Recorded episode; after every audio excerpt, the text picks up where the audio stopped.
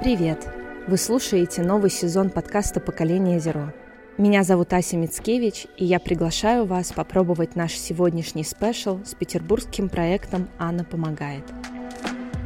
Этот разговор был записан в начале февраля, и мне, как и моим гостям, тяжело сейчас выкладывать этот рассказ о проекте, его успехах и планах. Но мы понимаем, что несем ответственность не только за себя – Олег и Лиза – часть большой команды, которая помогает выпускникам детских домов адаптироваться к новой жизни и стать самостоятельными. Их работа очень ярко демонстрирует то, как большую боль можно обратить в такое созидательное чувство, как любовь. Всем привет! Сегодня у меня в гостях Олег Бележенко и Елизавета Галуцкая из проекта «Анна помогает». Привет, ребят! Привет! Привет! Привет, привет! Как моих коллег по проекту Special, я решила пригласить вас рассказать чуть больше о социальной проблеме, которую вы поднимаете.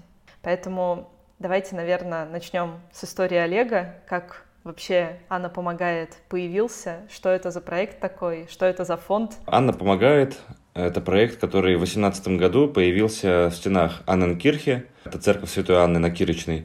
И, следовательно, название, оно берется оттуда. Я на тот момент уже волонтерил в разных там программах благотворительных, и у меня накопились какие-то идеи, и я с этими идеями пришел к настоятелю Анненкирхе. Я предлагал открыть при церкви сбор одежды, сделать выдачу продуктов, сделать сбор подарков на Новый год для детишек, открыть линию горячей помощи «Анна поможет». Вот. И он такой, когда сказал «Анна поможет», он такой «О, классно. Только не Анна поможет, а Анна помогает, пускай. Такая вот э, история была в самом начале. И в процессе разговора Евгений сказал, что у церкви есть помещение на Васильевском острове, которое стоит без дела. И если я напишу проект, то церковь может нам это помещение передать ну, под благотворительный проект, безвозмездное пользование. Я там в течение двух недель написал проект, так появилась идея создать такой благотворительный кластер, то есть это место сплетения и переплетения разных благотворительных проектов. Я этот проект защитил, помещение нам передали, и, в общем, вот где-то с ноября 2018 года мы там базируемся. Угу. Первое время мы занимались ремонтом, потому что в помещении ну, абсолютно не было ничего, там ни интернета, ни дверей в туалет, ни связи мобильной и так далее. Поэтому мы занимались там первый год всем подряд, приглашали различных спикеров, вот в том числе и тебя, Ася. Ты была одной из первых, кто приходил на наши лекции. Проводили концерты в поддержку благотворительных фондов, проводили какие-то мастер-классы и так далее. И позже, в 2020 году, когда бахнул ковид, мы выиграли президентский грант и начали оказывать помощь людям, пострадавшим в пандемию. Мы возили продукты по пенсионерам одиноким, катались в многодетные семьи и начали заезжать в семьи выпускников детских домов. И вообще узнали об этой проблеме и как-то начали в нее погружаться. Это все совпало как-то с тем этапом развития организации, когда мы понимали, что нам нужно найти какую-то вот свою вот нишу, грубо говоря, да. То есть нельзя быть фондом, который всем все подряд делает. Он получается везде и нигде, он распыляется. Чтобы вот стать организацией такой серьезной, да, надо ввязаться в какую-то борьбу по решению какого-то вопроса и вот целенаправленно этим заниматься. И вот мы увидели, что работа в направлении выпускников детских домов, она как будто бы оказалось вот именно тем, что мы искали. Потому что тем больше мы изучали эту проблему, тем больше мы понимали, что проблема катастрофическая, она не очевидная пока что, и не так много организаций ей занимаются. И она подходила нам по духу, ну, скажем так, да, это, это все-таки подростки, это такое что-то интересное, молодежное. И в 2020 году в эту историю ввязались, и на сегодняшний день мы себя позиционируем как опорная благотворительная организация для выпускников детских домов. То есть вот это то, чем мы занимаемся. А расскажи немножко про себя, почему тебя конкретно заинтересовала эта проблема? Тут э, так быстро не ответишь, но если коротко, то с одной стороны я как-то увидел, как бы это грубо не звучало, потенциал для развития, да, вот в этом направлении. То есть э, я не был так знаком лично с какими-то ребятами из детских домов. То есть, ну, у меня не было такого какого-то сильного эмоционального вовлечения сначала, да, в эту проблему. Мне просто вот было чисто интересно с точки зрения вот организации. Угу. Что можем ли мы туда коп копнуть и можем ли мы за это зацепиться. А потом в процессе, когда я начал этим заниматься, когда я понял, что да, надо, надо сюда, надо лезть в эту проблему и заниматься. И когда к нам начали приходить уже первые ребята, я увидел, насколько это потрясающие подростки, во многом одинокие, брошенные, которые очень ищут, наоборот, каких-то вот смыслов в жизни и помощи. И мне как-то это откликнулось. То есть ну, мне на сегодняшний момент там 29 лет почти, и у нас не такая большая разница с ребятами. Ну, то есть там ребята начали приходить по 16, по 18 лет, и я прекрасно помню себя 18 лет, в 16 лет. Как бы, с одной стороны, я уже в весовой категории немножко постарше, но с другой стороны, еще осталась эта память одичалости подростковой, я не знаю, как правильно сказать. Состояние вечной неопределенности, да, когда тебе кажется, что ты один во всем мире, и никто тебя не понимает. И это как-то вот э, совпало так, что актуальность проблемы и вот личный интерес. Такое ощущение, что ты как будто молодеешь вместе с этими ребятами. Ты сейчас так рассказывал, как будто немножко сам помолодел. Ну, я считаю, что наоборот, я заставляю ребят взрослеть вместе со мной. А они тебя молодеть. Не стареть, вот. Правильно, а, ну, не стареть. Ну, ну, наверное, так. Наверное, так, да. До старости еще далеко в любом случае.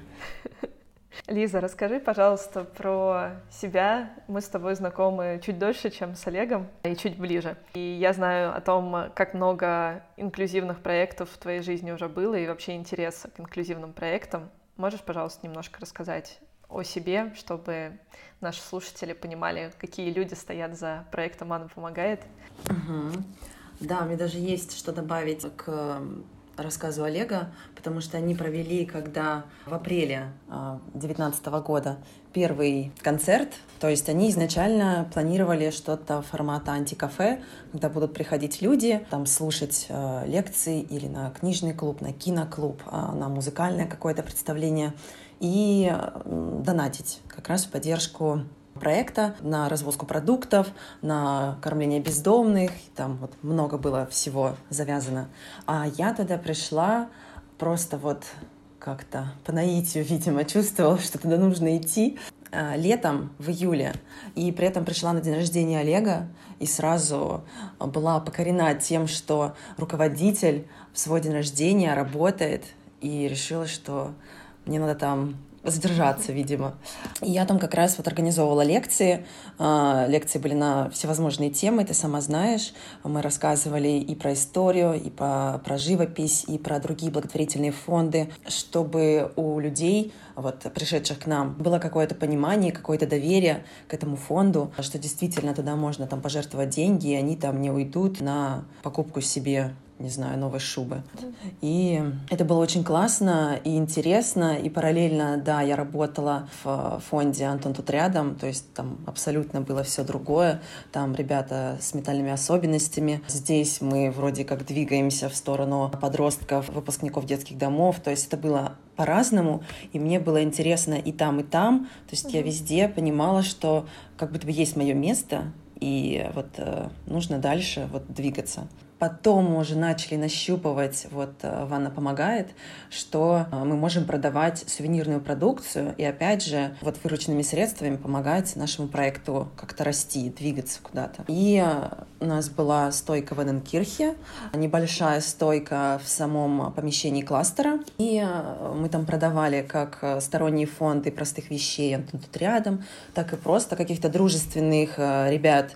И как-то вот в этом немного вот разбирались, развивались развивались. Со временем только мы сейчас начали приходить к маркетам, которых у нас в городе очень много, и тоже mm-hmm. хочется как-то рассказывать, заявлять о себе. И мы поняли, что у нас могут появляться мастерские что мы ребят можем приглашать не только там на социальный патронат, э, на то, чтобы мы им там помогали с покупкой продуктов, чтобы, может быть, у кого-то там просто нужна помощь там психологического характера, любого другого. А мы поняли, что мы можем их приглашать именно на мастерские, на занятия, которые им пригодятся в будущем для работы, либо просто вот какой-то терапевтический характер. Например, как э, лепка из керамики. Это настолько классно, э, успокаивает как-то тебя вообще очень сильно. И э, вязание. Потом как раз курс бариста появился. Фотолаборатория, где ребята снимают, больше узнают о себе, вообще о мире, о взаимодействии с другими людьми там на съемке. Я вижу в этом что-то супер классное и глобальное, и помощь самое главное, ради да. чего, собственно, это все. И я, я чувствую по тому, как ты рассказываешь, что это настолько часть тебя, что когда я задаю тебе вопрос про тебя, ты начинаешь рассказывать про проект больше даже, чем про себя. Ну, Да, да, это действительно как-то третий год уже, это какая-то э, часть меня. Просто то, что было до, это вот была там другая Елизавета, а это, это вот э, кто я сейчас, и как-то в основном там, когда меня там кто-то спрашивает, кто меня долго очень не видел, как у тебя дела, я начинаю рассказывать, что я работаю там, там, и делаю то, то, и вообще это не работа, это какой-то образ жизни, потому что до этого вот мы с тобой познакомились вообще в магазине одежды российского дизайнера, это тоже очень классный опыт. Я сейчас то есть это мне дало именно вот э, желание тоже там что-то шить. Почему я сейчас э, думаю, что мы в новом центре, который у нас будет открываться, новый, большой, красивый, там тоже делать мастерскую именно швейную, потому что вот этот проект в Недре, он мне дал какое-то вот желание как раз-таки вот другой ткани, разбираться в одежде, как-то учиться вот это все миксовать, находить что-то очень классное и натуральное, и качественное. Да, во многом это заслуга моих предыдущих тоже классных классных работ. Класс. Давайте погрузим наших слушателей в контекст э, именно истории с выпускниками детдомов. В чем проблема, угу. с чем конкретно они сталкиваются, потому что мы-то с вами знаем, вот, а наши слушатели, угу. возможно, в первый раз вообще об этом слышат, потому что есть некий стереотип в обществе о том, что а, вроде как им все помогают, вроде как им ну, там да. дают деньги, вроде как там даже квартиры кому-то дают и так далее. Как на самом деле это происходит? У нас есть один сотрудник, сотрудница, Саша, наш соцработник. Она сама выпускница детского дома, и она полтора года назад пришла к нам, такая абсолютно вот не понимающая, что делать мы предложили ей работу. Давай ты будешь у нас соцработником и приводить к нам ребят, а мы тебе будем за это приплачивать. И она согласилась, и вот доросла уже до полноценного соцработника, и сейчас она с нашими ребятами иногда ходит покупать продукты. И вот вчера с Елизаветой сидим в офисе, заходит Саша, приносит такой чек на стол. А она ходила с одной девочкой, которая тоже у нас находится на патронате, покупать продукты от организации. И Саша такая заходит и говорит, вот, купили, да, даже сдача осталась. Я говорю, ну как прошло? Она говорит, ха-ха-ха. Объяснила разницу между курицей и куриным филе. И такая и смеется. И я понимаю, что это Саша сама не знала, наверное, год назад про разницу там между курицей и куриным филе. А сейчас она уже это воспринимает как такое что-то. И это такие вот, ну, самые очевидные вещи. Но если так углубиться, то смотри, сколько людей, столько и судеб за ними стоит. Да, здесь все-таки, конечно, у каждого есть своя особенная какая-то трагическая история. Э, вообще, вот, наверное, если обобщить, в чем проблема выпускников детских домов, да, то это реально вот за каждым из них стоит большая трагическая история, которая не очевидна. Это вот, мне кажется, прям главный фактор, отделяющий ребенка из детского дома и ребенка, воспитанного в семье. Я не говорю, что дети в семьях никто не страдает и так далее. Но глобально дети, попавшие, да, вот не по своей воле, в раннем возрасте или там подростковом возрасте в такое учреждение социальное, они, ну вот, ломаются, понимаешь, они получают нагрузку психологическую, к которой они не готовы часто. Это как, как мне кажется. И потом, когда вот я уже вижу наших ребят, я понимаю, что там не все взрослые люди, знаешь, с таким справятся. Сколько на них там падает сразу одновременно. Там бывает, бывает и смерть близких. И как бы это грубо не звучало, это еще не самое худшее, что может быть, понимаешь? Может быть там э, алкаш отчим, который тебя пытается изнасиловать, или мама, которая тебя сдает в детский дом. Это ужасные истории такие, в общем. Это большие вот эти психологические проблемы, бэкграунды, которые тянутся из детства и которые не очевидны. И за этим уже следует много проблем таких очевидных. Например, ребята получают квартиры от государства, но не сразу. Вот мы знаем статистику, что я буквально недавно статистику эту вот нашел. В течение первого года после выпуска из детского дома квартиры получают только 8%. То есть вот 100 человек выпустилось, 92 не получили квартиры. И они вот этот год где-то должны жить. В лучшем случае это общежитие при колледже, но это не всегда так. Не, не всегда так получается. Это может быть и квартира у мамы, которая употребляет, могут быть какой-то притон или там друзья и так далее. Какие-то малознакомые даже. Да, у ребят нет никакого опыта работы, как правило. В принципе, подростки не так часто работают, да, но у них все-таки есть какая-то поддержка там от родителей, еще от кого-то. Ну, они видели, как другие люди работают, получается. Они видели, как другие люди работают, да. Они там какую-то практику могли проходить, там где-то летом подрабатывать, например. А тут ты как бы выходишь, и ты такой, за меня все решали, а теперь я должен сам за себя решать. А как это вообще, понимаешь? И даже если тебе квартиру дают, то тебе дают квартиру, во-первых, в социальную аренду, или социальный найм. Ты не можешь ее приватизировать. К тебе раз в полгода приходят соцработники, проверяют, чисто ли у тебя и есть ли у тебя долг по коммуналке. А коммуналку ты платишь в полном объеме. И вот представь, что такой парень, там 18-летний, который получил квартиру без мебели. Они квартиры получают, угу. в которых есть раковина, унитаз, ну, типа чистая. Ну да, да. То есть там нету ни, ни кровати, ни стола кухонного, ни шкафов, ничего. Ну, да, да.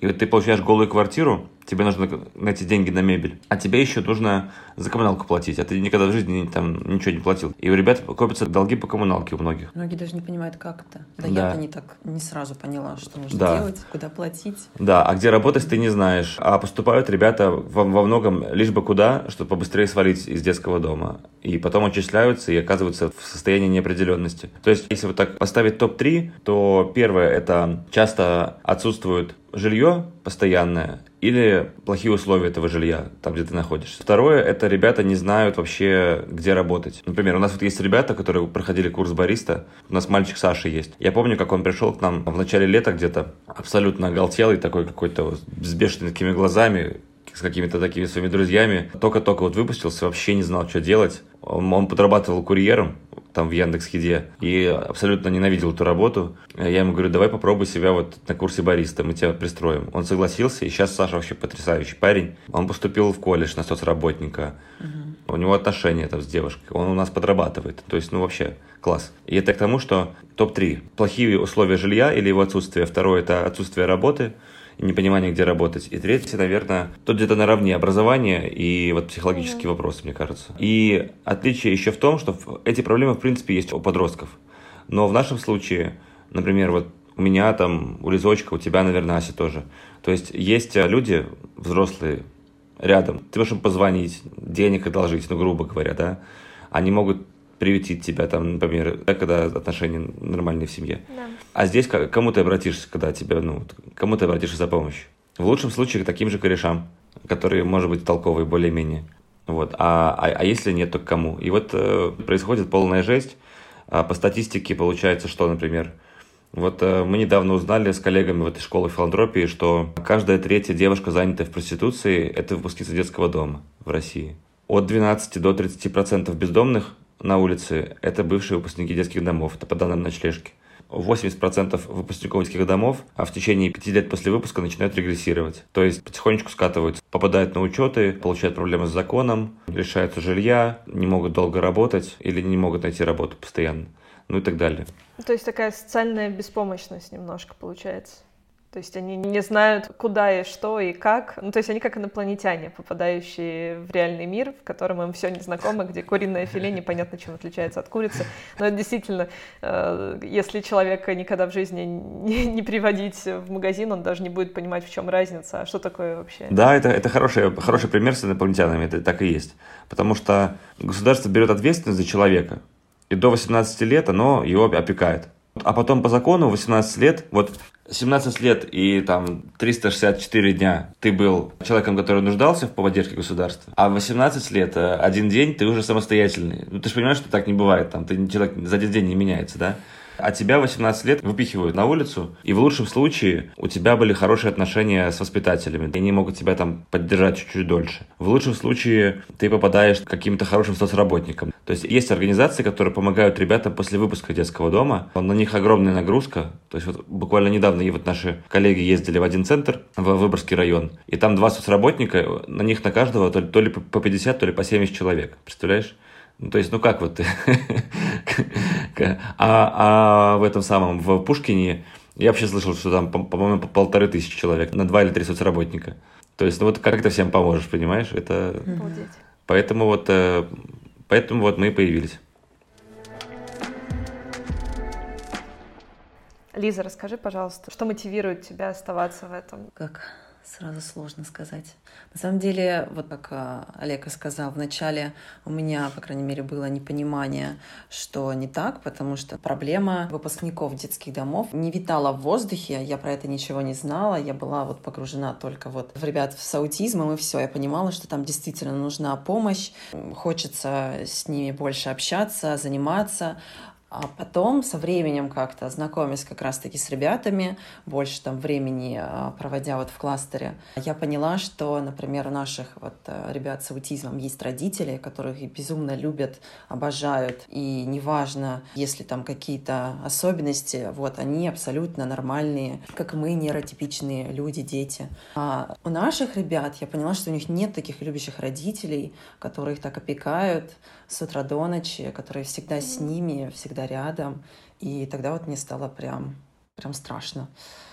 увидела, что нужно, в общем, им помогать. Нужно вообще, в принципе, чтобы ребята к нам приходили. Почему у нас как раз и появилась Саша. То есть они ей доверяли. А, потому что доверия у этих ребят не так уж и много остается а, к совершеннолетию.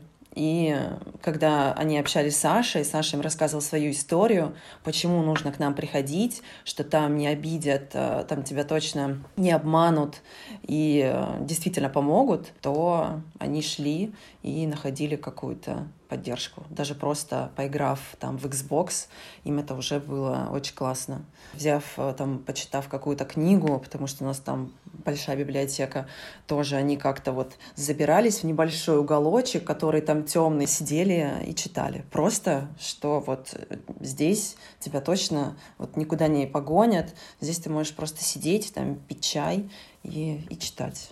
Да, у меня тоже создалось впечатление от R10, это вот получается социальная мастерская кофейня на Репина 10 в Санкт-Петербурге, что это даже не кофейня, что это место, куда ты можешь прийти, где тебе безопасно. То есть это такой маленький анклав, такая маленькая пещерка, где ты, каждый действительно может посидеть в уголочке или все вместе, если уже ребята готовы к этому. Mm-hmm. Ну, то есть это действительно больше вот про это, то есть это больше про какое-то место, где можно почувствовать себя в спокойной обстановке.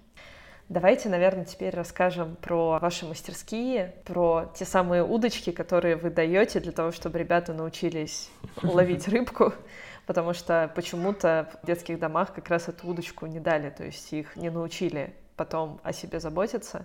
Вы рассказывали про мастерскую бариста. Угу. Какие еще мастерские у вас были и, может быть, какие успехи, может быть, каких-то ребятах расскажете? Да, тогда я начну. Давай. Вот мне нравится пример про, по поводу рыбы и удочки. Угу. я всегда говорю, что мы не даем удочку, мы учим рыбачить.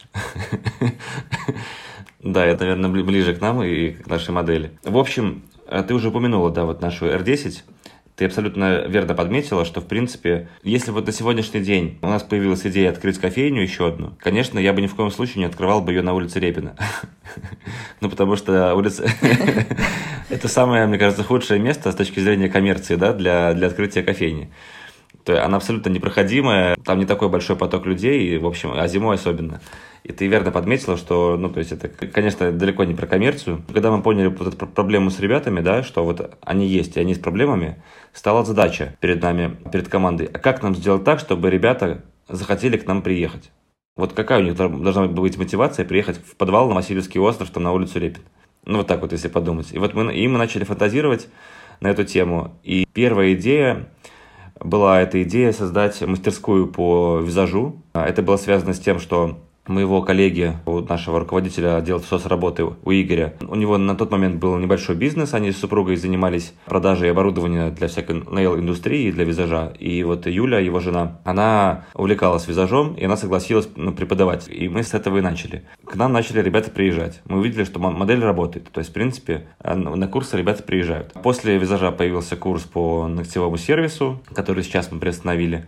После появился еще курс по фотографии, и где-то параллельно вот с курсом по фотографии у нас уже созрела идея, что было бы очень клево, чтобы ребята могли у нас подрабатывать. Не где-то на стороне, а чтобы они приходили к нам, мы их учили, и чтобы они у нас где-то оставались на попечении и на работе. И так появилась идея вот этой учебной кофейни которая разросла сейчас уже вот в целую модель э, транзитного трудоустройства, да, это как наша такая, uh-huh. наш манифест, наверное, да, или идеология наша, которую мы пропагандируем. В общем, вся суть этих мастерских, она про то, что у нас нет задачи сделать из всех ребят там бариста, да, из всех, кто там приходит, сделать из них бариста.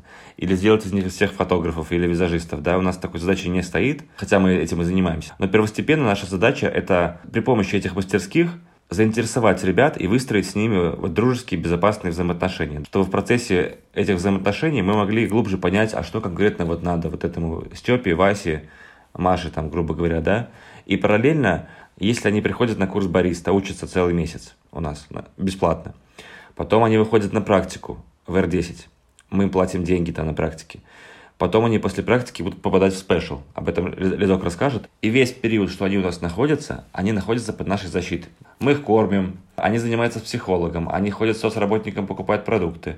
Мы им помогаем там одеждой. Мы катаемся на разные экскурсии, на разные э, мероприятия. Мы приглашаем их на наши мероприятия в кластер и так далее. И это вот такая вот модель, И, собственно, вот э, она хорошо работает. На данный момент у нас уже 42 человека на, на попечении. Это достаточно много уже для такой молодой организации. Да, это 42 жизни. Это, это 42 сказать, жизни, да. да. Вот 42 жизни, и у каждой этой жизни есть еще минимум по 5 человек э, в ближайшем окружении, на которых они влияют, понимаешь? Поэтому смело на 5 можно умножать. Ну, в общем, вот идея с мастерскими, она вот такая. То есть это все инструменты по построению взаимоотношений с ребятами. И мы их, мы их планируем расширять. Об этом, наверное, Железок расскажет. Расскажите, почему вообще решили открывать большую кофейню в центре Санкт-Петербурга, которой в итоге я тоже теперь причастна. Почему решились на масштабирование? Опять же, с чего все началось, даже и не знаю. Может быть, это еще лет пять назад, когда я только сюда переехала. Опять же, мне кажется, все, кто приезжает в большой город, идут работать бариста, потому что это как-то быстро, доступно. А откуда ты? Я сама с Дальнего Востока. Да, все всегда удивлялись, что я вообще здесь делаю. Но, собственно, э, я пошла работать, тоже была бариста, и мне казалось, что это настолько классно, что мой руководитель, на тот момент там было лет 17 или 18, а мне уже было там 20 23, такая, вау, действительно, так может быть, что ли? А я ведь тоже так хочу. А вот мне 23, ага, то есть я должна была это сделать там лет пять назад, наверное. Ну ничего, не буду расстраиваться. Что-нибудь там потом на горизонте, может быть, мне покажется. И потом, когда вот мы познакомились с Олегом, как-то пару раз э, я вбрасывала просто такую историю, я приобщала его к спешлти кофе вообще, чтобы отличать, где э, американо, который вообще лучше не пить, а где фильтр, который классный, вкусный, ароматный. Вот давай за него выступала. Tchau! И это был сентябрь, и Олег узнал, что есть такое вот э, пустующее помещение на Большой Конюшенной. То есть мы, в принципе, знали до этого про него, но было как бы непонятно, действительно ли стоит что-то делать. У нас вот за почти там три года существования кластера каждый месяц был ремонт. Это вот что такое было вечное какое-то движение, движение. И вот мы вроде сейчас как раз на той стадии, когда мы закончили ремонт, все супер, нас все устраивает, все стоит идеально.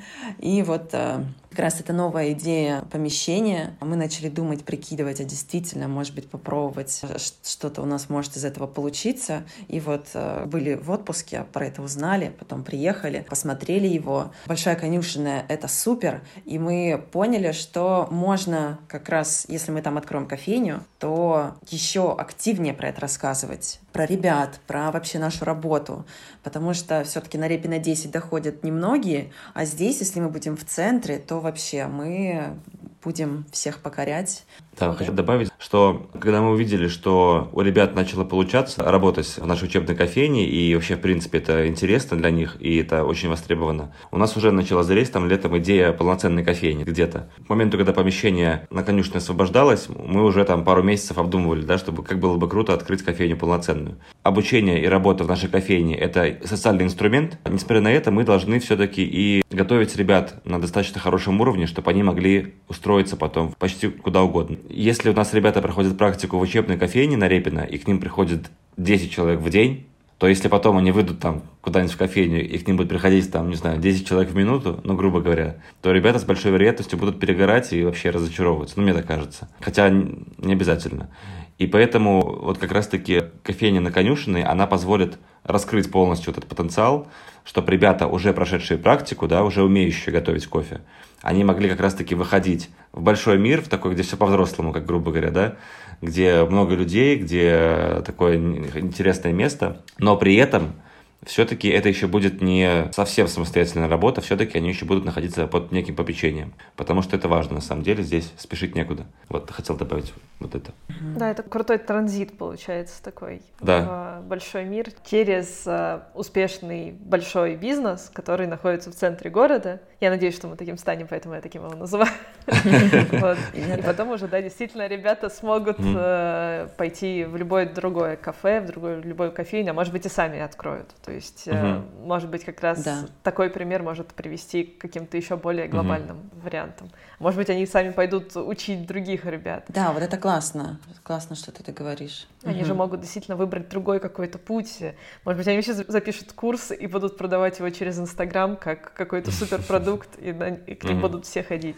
То есть мы, мы да, же не знаем, куда это дальше может уйти. А знакомство с uh, тусовкой в Питере, в центре, это вот может их просто так угу. раскочегарить. Сто процентов.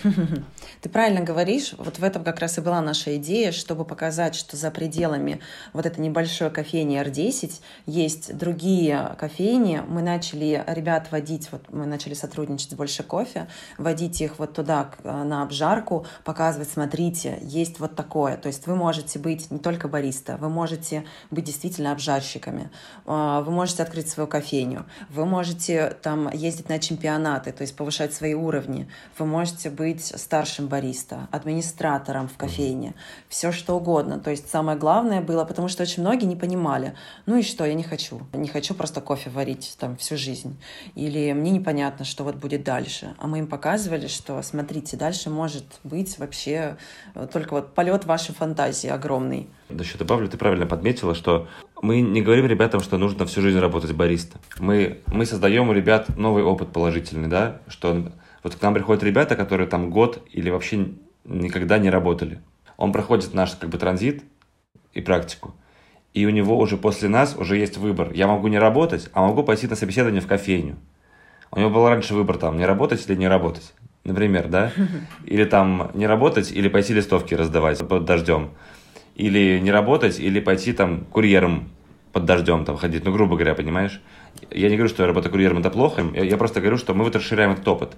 А сейчас он такой, так, могу не работать, а могу попробовать пройти собеседование в кофейню там возле дома. И я уже это могу, я это умею, я уже... И вот в, это, в этом задача. И в этом есть уверенность, э, самоценность в человеке появляется. Это реально. И мы видим, у нас уже есть двое ребят, которые уже устроились в кофейне Санкт-Петербурга самостоятельно. Класс. Один парень работает в кофейне в Ананкирхе, и там на каком-то бешеном потоке он там работает. О, да. Классно работает. Второй парень несколько раз увольнялся из кофеин разных, несколько раз устраивался сам, но пошел процесс. То есть, знаешь, он как бы чувствует в себе силы, что он mm-hmm. может. Это вот супер для нас как бы достижение, конечно. И еще немаловажный факт, что эту работу можно совмещать с учебой. В этом-то ее прелесть. Ты можешь учиться в колледже, а вечером выходить работать в кофейню. Можешь по выходным работать, пожалуйста. То есть у нас есть ребята, которые учатся и работают. Поэтому в этом плане это такая универсальная работа со всех сторон. Давайте немножко про спешл. Конечно. Что это вообще за кофейня? Почему она социальная кофейня? Почему мы ее называем благотворительной кофейней? Почему в ней я буду записывать этот подкаст? Давайте немножко объясним, что и как. В общем, да, когда мы пришли, увидели это огромное помещение, 110 квадратных метров, то есть ну, не все, конечно, такое, то есть там э, коридор, там отдельно кухня и вот э, сам зал, в котором будет располагаться 44. кофейня, да, 44 квадратных метра. Мы такие, так, ага, что делаем, значит? Мы э, сразу понимали, что у нас там не будет такого ремонта постоянного, как в R10, где нужно сделать сразу, классно, напротив ДЛТ. По-любому, когда откроются границы, надеемся, что это будет скоро, будут тоже к нам приходить э, люди вообще там с других стран, и мы понимали, что нужно сделать как как для своих людей, э, классных там э, фрилансеров, э, хипстеров, так и для приезжих, чтобы как-то всем там было классно. И как-то чисто случайно нашли Kids Design, написали им, встретились, и Анастасия, руководитель, сказала, все классно, все супер, нам все нравится. Мы еще ей начинали говорить, что вот, мы хотим стены сделать в цвете кофейной пенки. Когда она это услышала, он говорит, что, кофейная пенка? Господи, я с вами работаю. Все, подписываем договор прямо сейчас. Вот ее покорили вот эти слова. И ремонт у нас начался в, в октябре. В октябре. Да. И сейчас остается самое интересное — это мебель, цветы, оборудование, все вот эта расстановка, эти вот такие последние завершающие штрихи. Почему благотворительная кофейня? Есть такое понятие, как социальный предприниматель. Это классический бизнес, он работает по всем стандартам бизнеса, но, например, это может быть фабрика мебельная, которая трудоустраивает людей с инвалидностью. Или это может быть производство протезов. Вот. А в нашем случае даже если вот так совсем очевидно говорить, да, очевидные вещи, то выпускники детских домов, у них есть статус социально уязвимой группы. до 23 лет официально от государства. И трудоустраивая их себе в организацию, мы в том числе берем на себя вот эту социальную нагрузку. То есть с этой точки зрения мы можем претендовать на статус социального предприятия и официально называться социальными предпринимателями. То есть мы можем извлекать прибыль из этого, нам не нужно всю прибыль отдавать на социальную работу, и 50% наших сотрудников должны состоять из числа социально уязвимых вот этих групп. Это, в принципе, нам подходит. Но у нас есть амбициозная цель. Да, но даже если не лезть как бы вот в эту законодательную историю, да, социальным предпринимательством, то мы планируем что еще делать? Во-первых, часть прибыли, которая будет создавать Special, мы будем направлять в «Анна помогает» обратно на поддержку социальной работы, чтобы был такой полный цикл. То есть Анна помогает, собирает людей, нуждающихся в помощи, обучает их, привозит их в Special, ребята Special работают, часть прибыли идет обратно в Анна помогает, а, чтобы могли покрываться там расходы на социальных работников, там, на закупку продуктов, на кабинет психолога, ну и так далее. То есть на прямые такие расходы в благотворительной организации. И это, ну, мне кажется, классная модель. Есть некоторые организации, кто так работает. Вот в Петербурге я знаю, что огурцы и простые вещи по такой модели работают, в принципе, насколько мне известно. И это классная модель. А плюс у нас будет сувенирная лавка, и мы будем продавать сувенирную продукцию из наших мастерских. То есть люди могут прийти купить кофе и купить себе вязаную ламу, например, или там открытку, или шопер. Да. Ну, главное, что если человек это покупает, то он будет знать, а может кто-то и не будет знать, что вот своей покупкой он помогает как раз-таки проекту благотворительному.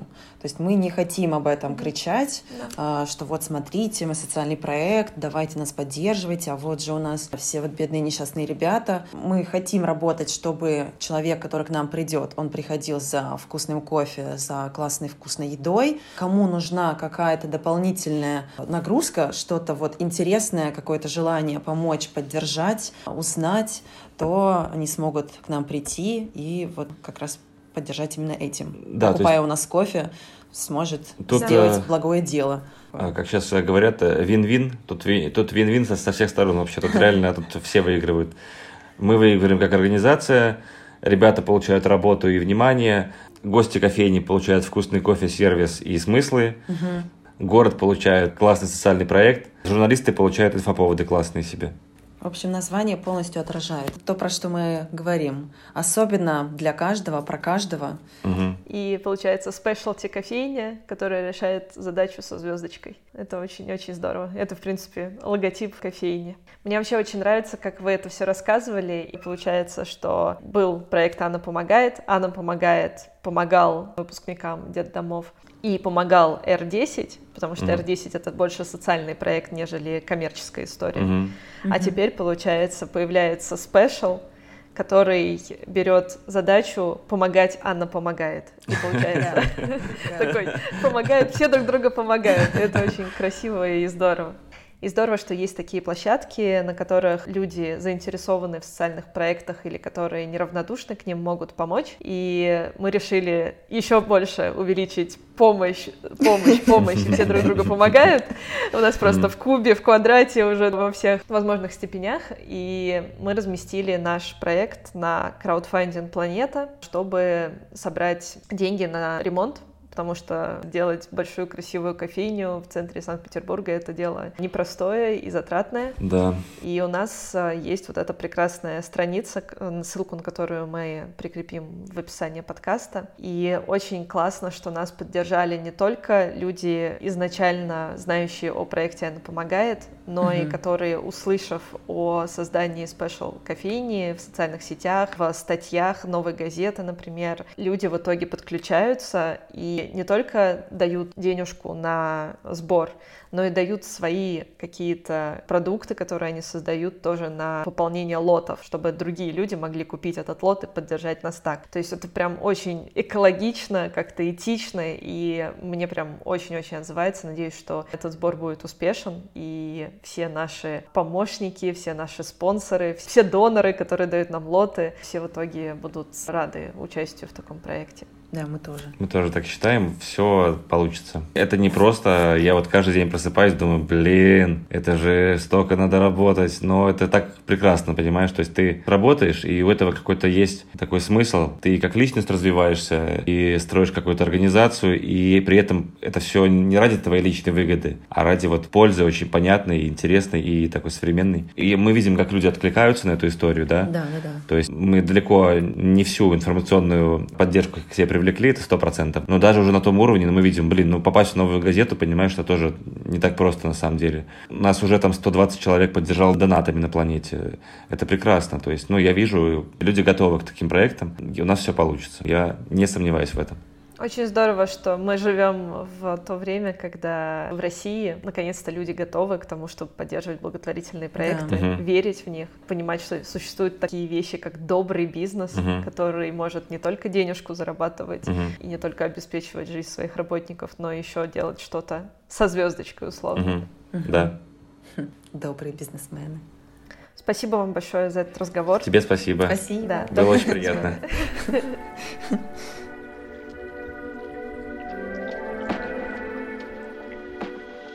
Спасибо, что были с нами. Если вам откликается идея спешл выпусков и вы тоже рады новому сезону, то, пожалуйста, оставьте отзыв в том приложении, где вы слушаете подкаст прямо сейчас. Звездочки и количество отзывов делают подкаст заметнее для новых слушателей. Это ваша бесценная помощь в распространении знаний, любви и вдохновения. Всем мирного неба над головой и мира в душе.